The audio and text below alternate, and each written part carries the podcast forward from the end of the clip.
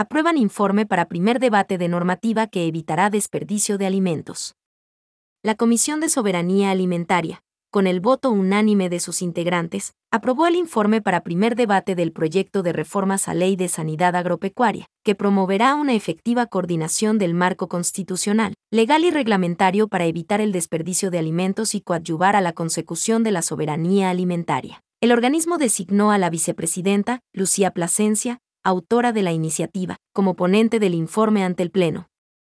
El proyecto establece la aplicación del principio de celeridad en los procesos de elaboración de informes, aplicación de las medidas fito, sosanitarias y de inocuidad en los alimentos y barra diagonal o productos vegetales, para que los productos incautados en operativos de control del contrabando puedan ser destinados, a la brevedad posible, a bancos de alimentos y otros sistemas de atención a personas en condición de vulnerabilidad.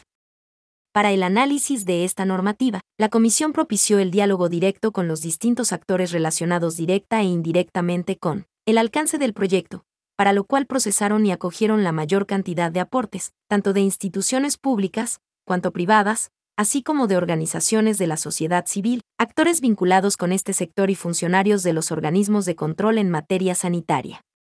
En este proceso, la mesa desarrolló varias sesiones, sobre la base del levantamiento de información técnica que permitió evidenciar una problemática que, sin sacrificar las condiciones y procesos de control fito y sanitarios, permita generar los mecanismos idóneos de entrega ágil, oportuna y gratuita de productos y alimentos incautados o se han declarado en abandono a favor de personas que se encuentran en vulnerabilidad o inmersas en planes y programas de alimentación, sean estos de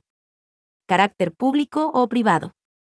La normativa determina acciones puntuales del Estado ecuatoriano para evitar un indebido desperdicio de alimentos o productos perecibles que son aprendidos en operativos contra del tráfico ilegal o contrabando, los cuales se encuentran en bodegas que no cuentan con condiciones mínimas que garanticen su adecuada conservación.